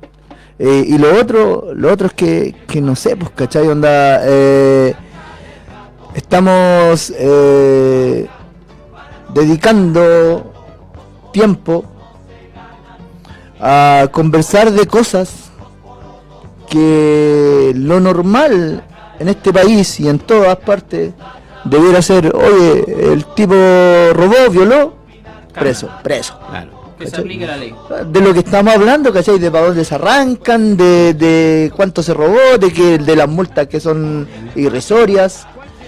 O sea, eh, estamos como, no sé, como hablando de, del problema sobre el problema más que de la solución del problema. Y nosotros estamos hablando de eso, Eh, porque nosotros. los medios de comunicación no lo hablan. Exacto, Los matinales no lo exacto. hablan. Lo que te, eh, te iba a decir yo cuando acá Rodrigo dice que no estamos alejando el tema del agua. Sí, porque el tema del agua nos alejamos un poco, pero lo vinculamos con Sí, lo que, lo que es la, impunidad. la- lo que es la impunidad. Claro, claro. Lo que es la impunidad pues, para estos que se creen dueños del país. Mm. Ese tipo de Pero, impunidad. pero dime, Pato, se creen, ¿cierto? Ya. Y son- Pero son, po. son, son, son, po. Y todos son, y todos los demás son serviles de ellos. Claro, somos. Sí. Estamos, al final todos trabajamos para... Una cosa es trabajar y la otra es ser servir. Eh, Son dos cosas bastante diferentes, compañeros. Una eh, espinita, un lado. Claro. ya, ah, en, en- ya, en- ahí, ahí ya me descarto. Trabajar y ser ahí, servir. ahí ya me descarto. Son dos cosas, no andar la la la todo. todo Sí, no, no, de acuerdo, de acuerdo, de acuerdo. Sí. Eh, Yo trabajo y no soy servir. Cristian, corta esa parte que dije yo. Eh, relacionado también con Arsénico Luxic, aparte de la represión en el sector de mm, en el valle de Choapa, a las comunidades de los de- cercanas a la mina Los Pelambres también, eh, donde los pacos tiraron lacrima- lacrimógena y generaron nuevos focos de incendio, ya los pacos con su con su represión. Eh, la negativa de del Banco de Chile a entregar información sobre lavado de activos y financiamiento al terrorismo eh, respecto a, a las cuentas que, que existen en su institución financiera. O sea, Luxich eh, negándose a la transparencia de, y recurriendo a la Corte Suprema para, eh, para que no se revele la información. Ban Chile AGF, bueno, esto es fuente el desconcierto.cl. Ban Chile AGF, perteneciente al grupo Luxich, se negó a entregar una serie de datos de la unidad de análisis financiero, incluyendo registros de personas expuestas políticamente. La empresa acusa que la solicitud es ilegal. Se trata del listado de más de 660.000 transacciones que la Corte Suprema deberá dirimir, si la compañía debe entregar. Cuando hablamos también de crimen organizado, de lavado de activos, de un montón de, eh, de delincuencia que se blanquea a través de instituciones financieras, tiene que ver con esto, con la transparencia de, de la información. Y también, volviendo un poco atrás al punto de la delincuencia municipal o de los, del choreo de Torrealba, de las Condes sobre todo, estos municipios están más enfocados en pagar los mejores abogados del país, la mejor defensa, que entregar los datos de transparencia. Ahí hay un punto. O sea, eh, en el caso de Arsénico Luxich, de su banco, de sus instituciones financieras, prefieren recurrir a la Corte Suprema para eh, evitar develar la información que les- se les solicita, así como también los municipios del barrio alto, los que han defalcado a su propia gente, que además es la gente más rica del país, que no tiene tantas grandes necesidades, pero aún así le roban. eh, Imagínense cómo será la afectación, de- como decíamos, en los municipios más chicos, en las periferias de, todo, del país. Eh, esos municipios prefieren pagar abogados en vez de decir a dónde han ido a parar los miles de millones de pesos que han saqueado, los 50 mil millones de pesos de- del municipio de Las Condes u otros choreos. Entonces, la impunidad y cómo se manipula al Poder Judicial, un Poder Judicial que sigue descabezado con el tema de la Fiscalía, del nombramiento de la Fiscal Nacional, del la o el Fiscal Nacional, de que el Senado, teniendo a un pelmazo como Iván Moreira, siendo portavoz de la negativa del, desde el Senado a nombramiento de ciertas eh, de ciertas personeros para asumir el cargo de fiscal nacional, además nos muestra la podredumbre de la corrupción, teniendo el paladín de la corrupción, al niño símbolo, como Iván Moreira, al señor raspado de olla, hijo de Penta, hijo subvencionado de Penta, eh, alegando por los nombres que se barajan para la Corte Suprema, perdón, para la Fiscalía Nacional, Uno de los, de los tantos hijos de Penta. uno de los tantos, claro. Sí, porque recordemos Porque que también tam- hay, también hay socios hay- listos ahí metidos. Sí, pues ahí, ahí están tanto hijos de Penta como también hijos de Sokimich. Sí. Sí, por eso cuando le dieron el vamos a Abbott fue por eso. Porque él le iba a anular todos esos juicios, no iba a pasar nada. ¿Mm? Y esta ministra que había que habían nombrado. Marta Herrera. Marta Herrera fue la que quería continuar los juicios. Y por eso le pasaron la cuentita. po. Claro. claro. Le pasaron la cuenta y dijeron, no, tú- Quieren un fiscal o una fiscal que Claro. le asegure impunidad. Ahora que también sea el acorde a su gobierno, medida. ahora también el gobierno y Boric tampoco ayudan mucho con algunos nombres, como el de Ángel Valencia. po. Entonces, ya le rechazaron un nombre, el de José Morales. El Senado, a pesar de presentar un nombre como Marta Herrera, que tenía antecedente o, o historial de perseguir delitos de corrupción o ser parte de la unidad de, de persecución de delitos financieros en esa área, el Senado fue el que se opuso a la larga. Eh, ahora propone un nombre como Ángel Valencia desde, desde el gobierno, que también está sospechado por eh, ayudar a un violador que se fue para España. O sea, pucha, ¿quién queda? Nadie. Quedan con suerte dos nombres, que ahí sí que cagarían todo. A uno no le rindo tanta pleitesía como Carlos Gajardo. ¿Mm? Nada más que nada por las vinculaciones locales que tiene Carlos Gajardo y por ser medio medio de ese tibio eh, en ese sentido. Disculpe que te interrumpa, profe. eh, por favor, profundiza un poco en eso de las vinculaciones locales, que la verdad es que no, no, no porque, conozco esa eh, parte. eh, Carlos Gajardo, eh, la hermana creo que es la, es la señora del alcalde, pues, Javier Muñoz. Ya. Pero es más que nada por una cuestión de... No, de ese. poder. No, no estamos. eh, Pero pues, si lo vamos a No tiene que ver tanto con esa- el currículum profesional. Esa sensación no, o sea, el currículo de Carlos Gajardo es intachable. Y ahí sí que... Es un tipo que sí. Eso, eso era lo que tenía sonado. entendido yo, por eso hice la pregunta. sonado. Pero él Mm. tampoco se quiere quemar o asumir eso, porque sabe la podredumbre que hay en el Claro, obviamente. O sea, Mm. Y el otro, el que ahí sí denotaría el nivel de podredumbre del propio Senado de la política, es el caso de Romy Rutherford. Sí. La fiscal que está persiguiendo los delitos de las Fuerzas Armadas, los delitos económicos, la corrupción y el desfalco. Claro, que eso sería la, la jugada que debería, que va a ser, que puede que haga la derecha. Ya. Escogerla a ella. Para sacarla de Para la sacarla- preocupación de los, de los delitos contra los militares. Claro. Te sacan automáticamente.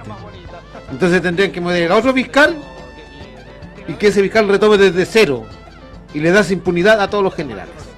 Si es en ese sentido, yo prefiero que Romy Rutherford siga en el cargo de Obviamente, pero ese- esa tiene que ser la jugada.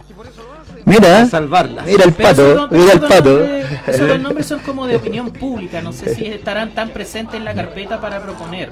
Ya, pero en la opinión pública está la la, eh, la visión de que tanto Gajardo como Rutherford son nombres que dignificarían la justicia o, el fi- o la fiscalía.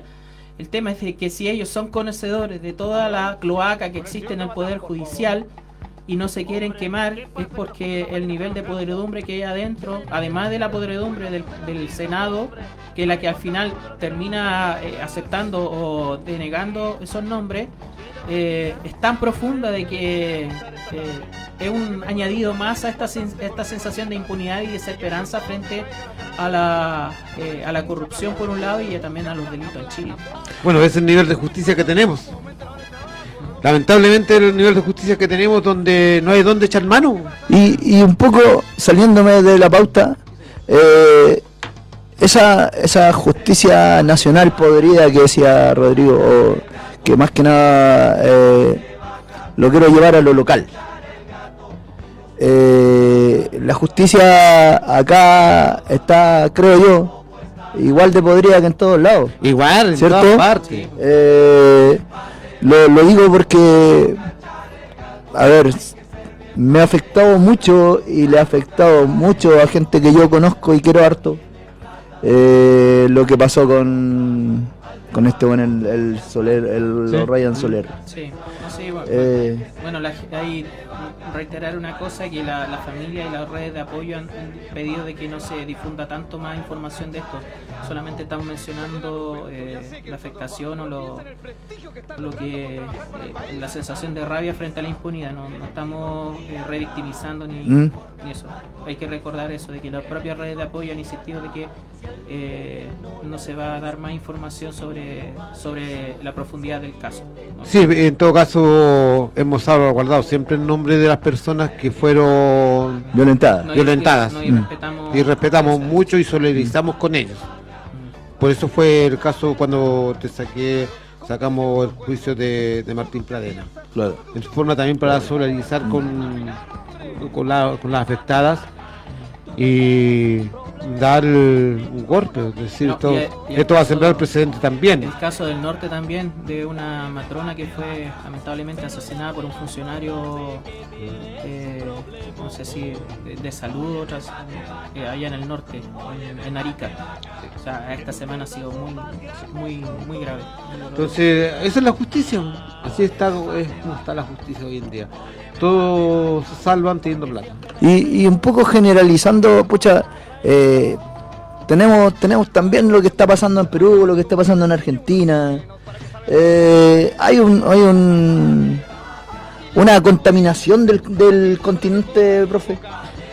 A ver, el caso de Perú, dos aristas fundamentalmente. Eh, la clara violación de los derechos humanos de esta dictadora, literalmente, de Bularte, eh, Dina Bularte, eh, literalmente ocupó el puesto eh, dejado por Pedro Castillo eh, para hacer y deshacer a, a, a designios de la oligarquía peruana expulsando al embajador de México por la intención de ese embajador de otorgarle asilo y apoyo a la familia de Pedro Se, Castillo. se otorgó asilo a la familia de Pedro Castillo. Entonces Dina Bularte decidió expulsar al, embajador de México. Ya le han hecho bastantes, eh, bastantes de alguna manera eh, desaires a la diplomacia mexicana cuando se ha prestado o ha dispuesto, eh, como dicen la- las convenciones, eh, su apoyo para eh, la familia o para los eh, aquellos mandatarios que han sido expulsados de una manera violenta. Bueno, el caso de Evo Morales en su momento en Bolivia en 2019 eh, y ahora también Perú responde de una manera diplomática bastante bastante nefasta al apoyo que estaba brindando México a la familia de Pedro Castillo, ya por órdenes de la oligarquía, por órdenes de estos sectores que ahora se valen de la represión estatal para seguir mutilando, seguir masacrando al pueblo peruano. Eh, ya condenado obviamente por violación a los derechos humanos, la misma situación de eh, octubre-noviembre de 2019 en Chile, ¿ok? Eh, con la eh, profundidad de la gravedad también de que la respuesta popular a esa violación de los derechos humanos sigue siendo una movilización en las calles. Y lamentablemente la postura del gobierno de Chile, que ha sido un lunar negro en respecto al comportamiento del continente frente a esto, donde la Cancillería es la que mueve los hilos a, eh, designios de Estados Unidos, a designios de, del, del imperio. eh, Antonio Rejola no tiene militancia política, entonces no responde a militancia de partido acá directamente. Ella fue parte de la concertación, estamos hablando de la canciller de, de Chile, la encargada de las relaciones exteriores, pero está respondiendo a los intereses yanquis y lo sigue demostrando una y otra vez, a pesar de, de un montón de, de pildoritas, de apertura o de reconocimiento a otras eh, naciones u otros pueblos, apertura de embajada en Palestina, por ejemplo, tiene esta otra cara, como tantas cosas de la cúpula del gobierno de Gabriel Boric, eh, de eh, ser tardío, ser tibio, respecto a reconocer la, la existencia de violación de los derechos humanos en el caso de Perú y con eso arrastrando a, a la imagen de todo el gobierno. ¿ya? Entonces, lo pusilánime que Antonio Rejola, donde además se añade la entrada eh, del acuerdo del TPP-11 con Nueva Zelanda esta semana. En cuanto a relaciones exteriores, nos deja bastante amargura y bastante sin sabor eh, respecto a, a- otras cosas que perfectamente podríamos resaltar de, insistimos cada, cada, semana, de que, de que es nuestro gobierno, gobierno como estructura, pero ya estamos haciendo distinciones claramente en los comportamientos particulares de eh, ciertos estamentos del Estado, en este caso relaciones exteriores. Mira, una pregunta para Roberto.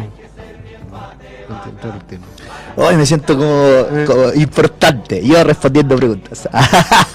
¿Usted, compañero, aún siente que hay que darle la oportunidad a este gobierno que son jóvenes? Como me dijo cuando recién empezó este Mm, Sí, gobierno. sí.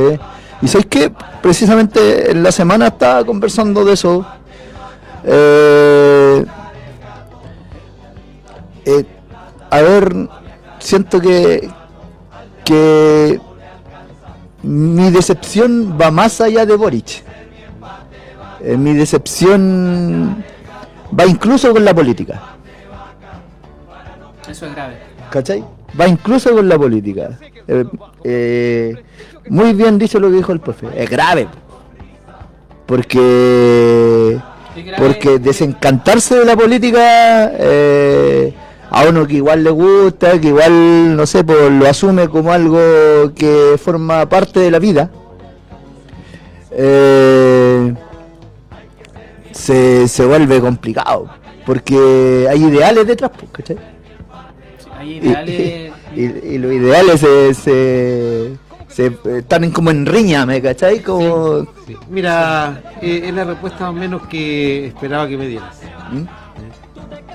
El que te desencante de la política es el plan creado desde la recuperación de esta democracia tutelada para que la ciudadanía, la gente común y corriente como nosotros, nos desencantemos de la política y dejemos de participar de la política.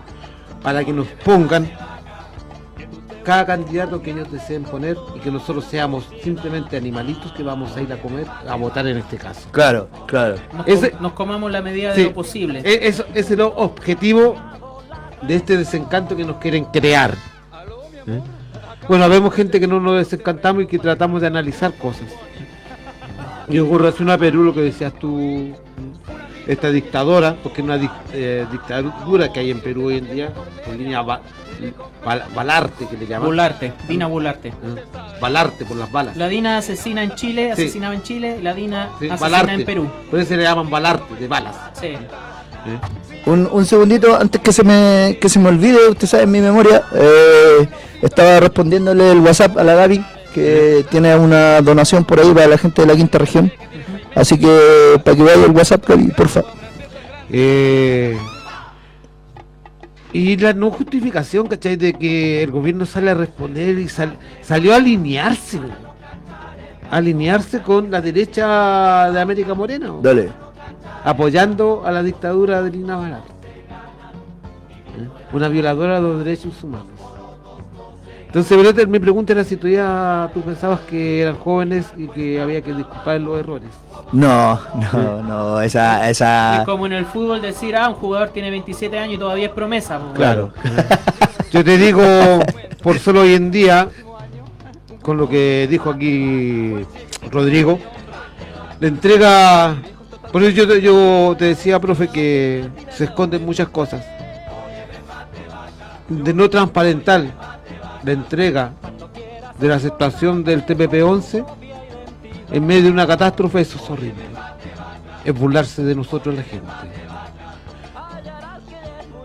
Eh, los acuerdos a los cuales han llegado con este acuerdo por Chile, según ellos, que es de la nueva promesa de constitución, a mí me va cuadrando todo. Un arreglín político en esta semana donde este país ha estado pendiente del sufrimiento de los otros hermanos. A mí esto me justifica y ratifica la teoría que yo tengo. Lo que he pensado siempre, que el gobierno de Boris no fue partícipe y no quiso ser partícipe de la campaña de la prueba. Hoy en día, este acomoda la nueva constitución que se quiere crear, es una constitución al, al- al dedo, al dedo un anillo, al dedo para el TPP-11. No están mintiendo y diciendo, ah, vamos a sacar el Estado subsidiario. Obviamente, tienen que sacarlo porque las transnacionales y los otros 11 países involucrados no tienen el Estado de subsidiario. Porque es una de lealtad comercial. Entonces tienen que poner como Estado social. Como están todos los otros países. ¿Sabes qué? Voy a, voy a irme en la, en la profunda, en la pensé que te sensible. que te. Voy a irme en la profunda, en la sensible. Me estoy acordando cuando, cuando fue el- la votación de la prueba y el rechazo. Eh, voy a decir los nombres, estuvo el Chelo Garrido, estuvo la, la Gaby, estuvo la Mari Rivero en, en mi departamento después. Eh, agotado, apenado además porque ellos participaron, fueron eh, apoderados, ¿cachai? Entonces eh, a, a la pena le, agotaron el, el trabajo, le, Sí. le agregaron el trabajo. Y eh, dentro de la conversación que, que se dio, decían, ¿realmente Boric habrá votado rechazo? ¿Apruebo? ¿Cuánto le servía a Boric el, el apruebo? Poco. Poco. Porque no le servía para Porque ahora, para el PP11. ahora, ahora el camino, lo que ha pasado después, te está demostrando que el tipo más que el, más que la prueba le sirve el rechazo. Sí, es un servir, es un lacayo. ¿Viste que aprendí a leer la política, Pato? Es un lacayo de Estados Unidos. Lamentablemente, yo digo, yo en esta semana he visto los discursos, he visto cómo es el proceder, hace rato que vengo analizando y, y yo me atrevería a decir, aunque estemos en desacuerdo aquí, ¿eh? No nos iremos a topar con un nuevo Gabriel González Videla, no nos iremos a topar con un traidor como Lenin Moreno, Caso de Ecuador, sí. caso de Ecuador, porque hacia allá lo veo, acomodándose cada día más hacia la derecha y dejando de lado el programa progresista que teníamos en camino. Yo digo esto de entregarse vilmente al TPP-11, tratados que ya tenía, había conversado con Canadá. Venderse como uno cualquiera, dicen por ahí. Mira, a ver, el- hay países particularmente dentro del tratado del TPP-11 con los que uno tiene que tener sumo cuidado. Todavía no se han sumado ni Estados Unidos ni China. Sí. Por un lado, pero el caso de Australia y de Canadá sobre todo, yo creo que esos son los países donde la desventaja y la presión y la presión de las inversiones sobre nuestro país, sobre todo en lo que respecta a recursos naturales eh, o a bienes comunes naturales, es demasiado grande. Eh, las grandes mineras australianas, por ejemplo, BHP Billiton eh, y Barrick, eh, cómo están presentes en, en- en nuestro país, cómo se pro- puede profundizar el extractivismo de esa empresa en nuestro país. Son australianos. El caso de Canadá, Barry lo World mismo eh, canadiense. canadiense. Entonces, eh, Barrick es canadiense, sí. Eh, entonces, hay países en particular dentro de lo que están eh, mencionados en este, en este tratado donde hay que tener mucho, mucho ojo.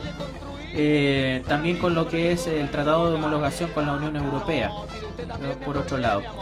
Las relaciones en particular con Noruega por el tema de las salmoneras. Sí. Noruega está Mm. fuera de la Unión Europea, pero eh, cómo son las relaciones comerciales con Noruega y cómo ellos vienen a contaminar eh, con su capital a los mares chilenos, los fiordos y los canales, pero ellos tienen una manera de funcionar de su salmonera en aguas noruegas que es totalmente distinto. Si acá se puede, país. acá permiso para contaminar, permiso para robar, permiso para el narcotráfico, permiso para todo. Exacto, entonces el, son eh, esos, esos detalles puntuales, obviamente el sin sabor y compartiéndolo con otra gente. El tema es que hay una cantidad de gente consciente que se llena de esa esperanza de hacer política y de eh, avanzar que tú las vas decepcionando, las vas descorazonando de a poco, de a poco o cada vez de manera más acelerada. Y son esas personas conscientes las que se están perdiendo por esa desesperanza y que eh, es difícil de que después vuelvan a generar esperanza en aquellos que no están interesados en la política, porque el gran, el gran problema que vamos a tener con la reposición del voto obligatorio, que si bien es eh, una muestra de la realidad del desinterés o de la de la eh, de la eh, política expresada en el único instrumento, comillas, democrático que es el voto, que es el sufragio, también he con un montón de manipulaciones y de, y de situaciones de, de distorsión de la, del comportamiento cívico de nuestro país. Y eh, muchas personas en la votación por obligación van a ir y van a seguirme. Marcar cualquier hueá, como dicen. Exactamente, marcar cualquier cosa. Eh, según Hablando por lo según nacional. Para salir del cacho. ¿Sí? Claro, Mm. según lo que te marque el algoritmo de lo que tú ves en redes sociales, la estupidez que te transmiten, o las mentiras que te difunden, pero sin ese sentido de reflexión que sí parte de este 38% que se reflejó en el último plebiscito y que eh, es un voto leal, pero que ya está está con ese con estos sinsabores constantes eh, que vienen fundamentalmente de la de, de estos comportamientos ya eh, te van restando personas dispuestas a generar esa, esa conciencia cívica en la ciudadanía. Yo te digo con relación a lo que tú dices tú del 38%. los partidos de gobierno, eh, estos socialdemócratas, la mayoría socialdemócratas acomodados en el capitalismo, la izquierda sentada en el capitalismo, a cada rato, para justificar lo nefasto que firmaron, nos están recordando, no es que no tenemos correlación de fuerza, es que el gran triunfo del 62% contra el 38% que nosotros aprobamos. Pero yo te Cada digo, ¿quiénes hacen esa lectura al final dentro del gobierno? Hacen, lo hacen lo mismo de siempre. Los mismos de siempre, o sea, Hacen, hacen la lectura política. Los otros están en una resignación aún mayor y además con su quilombo interno, porque Comunes es una Ya, bolsa de gato. pero, por pero nos están, nos están restregando a cada rato que la prueba tocó el 38%. ¿Y por qué no haces un plan de trabajo real y ensalzas el 38%? Y lo refleja en tus políticas diarias. Y lo reflejas en las políticas diarias. Son 5 millones de personas. Son 5 millones de personas conscientes que votaron por ti. 5 millones de personas conscientes que quieren un cambio. Es que- Ojo, ojo, disculpa, por un cambio más allá del gobierno vigente. Sí, más allá. Más allá del Sí. gobierno vigente, porque son las bases constitucionales las que van a permitir la gener- generación de cambios o permitían esa generación de cambios para el futuro. Y además, esa votación nos podría haber permitido, primero, eh, ser nosotros, la ciudadanía, la que tenga eh, contra las cuerdas al Senado, en vez de que el Senado nos tuviera contra las cuerdas a nosotros. No es que nos podría haber permitido, nos permite. Nos permite. Si ensalzamos fuertemente como programa de gobierno este 38% de personas que votaron, nos permite tener la cuerda flo- floja al gobierno, que somos un 38% Y de personas discutir en conscientes. el, en, el, en el Parlamento, en este Congreso, Sí. cosas re- realmente relevantes. Relevantes. Y no las estupideces que han, que han salido en el último tiempo que siguen degradando la política y siguen degrada- degradando ante la opinión pública aquello. Hoy pues en este acuerdo de de, de- de por Chile que le llaman, ¿eh? Hasta los amorillos por Chile van a poder tener lista, no siendo partido político, Dejaron un, un inciso dentro del acuerdo que les permitiría que les permite entrar, una verdadera- un verdadero multiroot de la estafa política. ¿sí? Entonces, cuando, mira Roberto, cuando se recuperó esta pseudo-democracia tutelada, el gobierno de aquel tiempo nos desmovilizó y mató a muchos luchadores sociales. Hoy en día, ¿cuál es la forma de matar a los luchadores sociales? Hacer lo que te están haciendo a ti, compañero Roberto, a decepcionarte, a matarte políticamente, a enfermarte del desencanto. Eso es lo que nos están haciendo. Y eso es lo que le están haciendo a muchos luchadores sociales que hoy en día, convencidos totalmente con, por el 38%, salimos a las calles. Hoy en día nos han bajoneado de tal forma que nos están reflejando a cada rato que perdimos, que perdimos. Y no es la derecha la que nos refleja, es la que se preocupa de reflejarnos, es, parte del gobierno, está reflejando constantemente.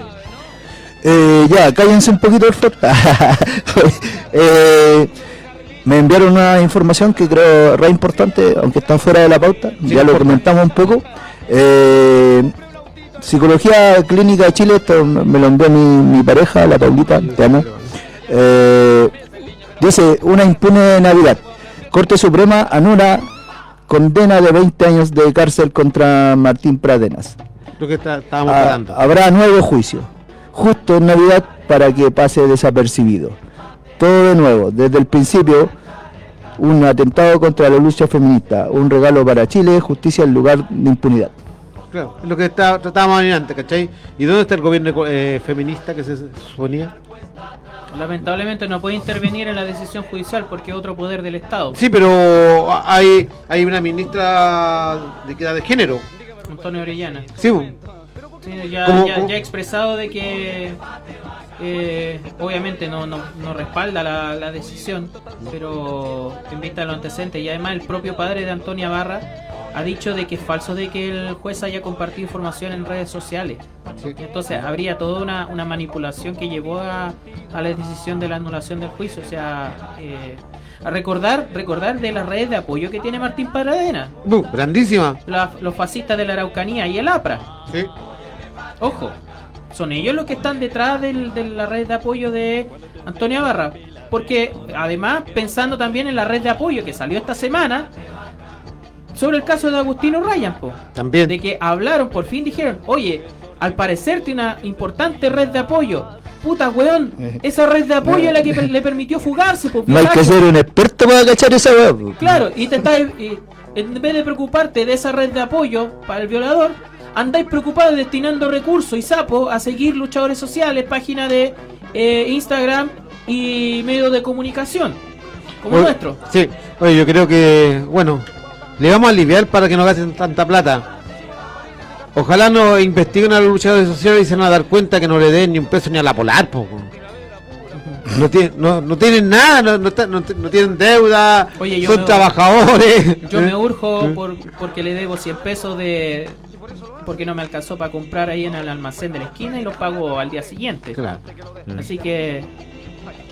Para que vayan viendo. Eh, eh, pucha, reitero lo, lo que dije antes. eh, se está volviendo una cuestión de. Cada vez encontramos menos cosas como para destacar bueno en este en este país, pato, en esta realidad que estamos viendo, en este en esta actualidad. Yo te digo, a, a la diferencia tuya, que yo no me desencanto de la política. No me desencanto. ¿Mm? No me sorprende porque en un comienzo siempre he dicho que no esperaba nada, incluso ha superado lo que yo pensaba. Pero los cambios sociales se hacen con luchas. No Sí, se no, hacen si por está el claro. que los No, si demás está piensen claro. o quieran que yo Mm. piense. No, está claro, sí, no hay problema. Es algo que, como siempre he dicho, o sea, a mí me matan con una vara. No me acallan ni me compran mi conciencia. Tampoco van, van a hacer callar mi lengua. Y si tengo que criticar a Boris, lo voy a criticar. Si tengo que criticar a la Camila Caballejo, la critico. Si tengo que criticar al Papa, lo voy a criticar. Todo y siempre recordando, como dijimos en un comienzo, la lealtad es con el pueblo, no es con un gobierno. Es con el pueblo. Por eso la otra vez criticaba mucho cuando se filmó el Cazú, que hoy en día no ha servido lamentablemente para nada. Siguen atacando a los luchadores sociales, siguen atacando a, los grupos medioambientalistas, siguen quemando humedales, siguen quemando reservas naturales. ¿Para qué sirvió el Cazú? Para alegrar a los luchadores medioambientalistas nomás. O para ponerse la chapa de gobierno turquesa y Claro, ecologista ante claro. el mundo. Mm. Como dijo el compañero La pose. Ro- Rodrigo Matu, ecologista de, Fama- de Falabella nomás, po. porque es verde. Ahí está el, ahí está la, el ecologismo de macetero también. Eh, bueno, antes de, de ir cerrando, eh, dos cosas. Primero, eh, el caso de Carlos Astudillo, donde hay una sentencia sobre eh, los eh, uniformados que le dispararon a este, a este joven y se decretó la culpabilidad de, de personeros de, la- de las fuerzas de represión. Eh, en, este caso identificado Pedro Lavín, quien percutó su arma de guerra en contra de un grupo de personas que protestaban en Colina, impactando en una de sus piernas este joven Carlos Astudillo, que hoy es asesor de la senadora Fabiola Campillay. ¿ya?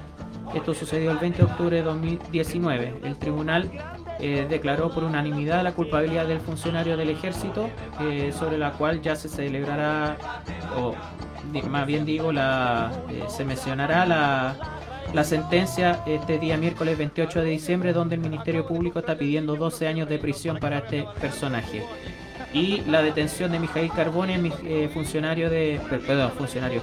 eh, vocero de la comunidad de Temucuicuy de una manera muy violenta en Ercilla, en la calle, eh, supuestamente vinculado con robo de madera, pero donde los medios de comunicación solo lo han mencionado a él, lo- el nombre de Mijail Carbone por estar vinculado a la, A la CAM. a la CAM o la, o las reivindicaciones del pueblo nacional mapuche, pero no hace mención de quiénes son los dos empresarios forestales que habrían sido o que a ver, fueron detenidos también junto a él en este en este tema del robo de madera. Ahí está la manipulación de los medios de comunicación sobre lo que lo que ha ido pasando y cómo, cómo no pueden ya eh, ocultar quiénes son los que roban la madera, están empezando a involucrar a, a- a las comunidades para tratar de voltear la narrativa que ya no pueden hacerlo. Para volver a decir, son los mapuches. O, eh, muy- eh, bueno, me despido, eh, darle mucho Nehuen, mm, a los huichafes que están en huelga de hambre, que cumple 25 días En Valdivia. en Valdivia. Mucho Negüen, mucha fuerza. Y Pero no, hay que despedirse, vos, Pato. No, si eh, tenemos tiempo ahora. ¿por qué, Da- compañero? dale, no, dale. Ah, o sea, usted... Usted, vos dale, no. no, era para reconocer la, la lucha de los huichafes que están en huelga de hambre también. Y volver a hablar, o sea, esa es la justicia que se ha estado dando. Conversen, no, chiquillos. La justicia que, que se está dando, involucrar 100% en este caso a la, a, a la pobreza en este, eh, y dejar de lado a los grandes empresarios. Cada día nos están demostrando más que nos están reventando, nos están cansando, nos quieren acallar. Y espero que el pueblo consciente no se deje acallar, espero que el 38% realmente se reconozca como tal y le haga sentir todos aquellos que tengan la posibilidad de estar con alguien de gobierno y re- refregarle en la cara, somos del 38% y orgullosos. Y ustedes no han hecho nada con los 5 millones de personas que votaron por un cambio social. Para fidelizarlo y para que sean una fuerza que... que Somos una que fuerza. que cambio, no solamente por el acomodo y solamente contentar a, a, lo- a lo- a socialismo burocrático. Claro. Ahora sí, chiquillos. ¿Quién se despide primero? Eh, bueno, eh, lo más probable es que el, próximo sábado no estemos. Necesitamos también un fin de semana ya, eh, para, eh, para descansar. Nos volveremos a ver en enero, en la primera semana de enero. Eh, o lo vamos a decidir después, no sé. Tenemos que ver esas cuestiones, pero eh, hace bien eso, eh, tratar de tomarse un, un fin de semana de descanso. Pero bueno, nos volveremos a encontrar, eh, que sea en una fiesta en compañía de la familia. eh, esta locura consumista a veces genera muchos más problemas emocionales y, mentales y estrés de los que deberían ser. Y mucho cuidado también en las calles, al interior de la familia. eh, hay muchas situaciones desagradables que se dan al interior de la, de la familia en estas fechas, eh, que son de bastante, bastante seriedad. eh, muchos abusos dentro de la familia se dan en las fiestas de fin de año también, dentro de todas las, las aristas que hay. Y bueno, eh, que descansen, que tengan una buena jornada, un buen fin de semana y busquen en su red de apoyo o redes de donde puedan ir a entregar ayuda para Viña del Mar. Aquí la ayuda va a ser directamente entregada a las personas. Un saludo, nos vemos la- en la próxima ocasión. Pato Parra, dale. Bueno, para despedirme, me dejó en hotel, profe, porque me dijo hasta este otro fin de semana, que este fin de semana no creo que vengamos. No sé si será ir a carretear, o tiene- es o- que hay un fin de semana de fin de año en que... ahí No, iba a decir que tú amanecís con la caña, po. Claro, celebrar el año nuevo. Bueno, nos despedimos. Quiero alejarme del año nuevo, la verdad. No quiero Por eso hay que estar acá, po, si este, este es un un desahogo. cuetazo, ni una moto, ni, ni una cuestión. Este es un desahogo, el hablar, el manifestarse. Ya. ¿eh? ¿Eh? Se despiden atentamente los, eh, los tres Ahora gris. se apuró el Cristian. Se despiden los tres gris que no creemos en la Navidad.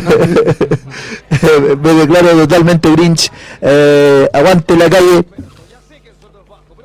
prestigio que están logrando con trabajar para el país. Cantar con risa, que mentir con frialdad. Es mejor cantar con risa, que mentir con frialdad.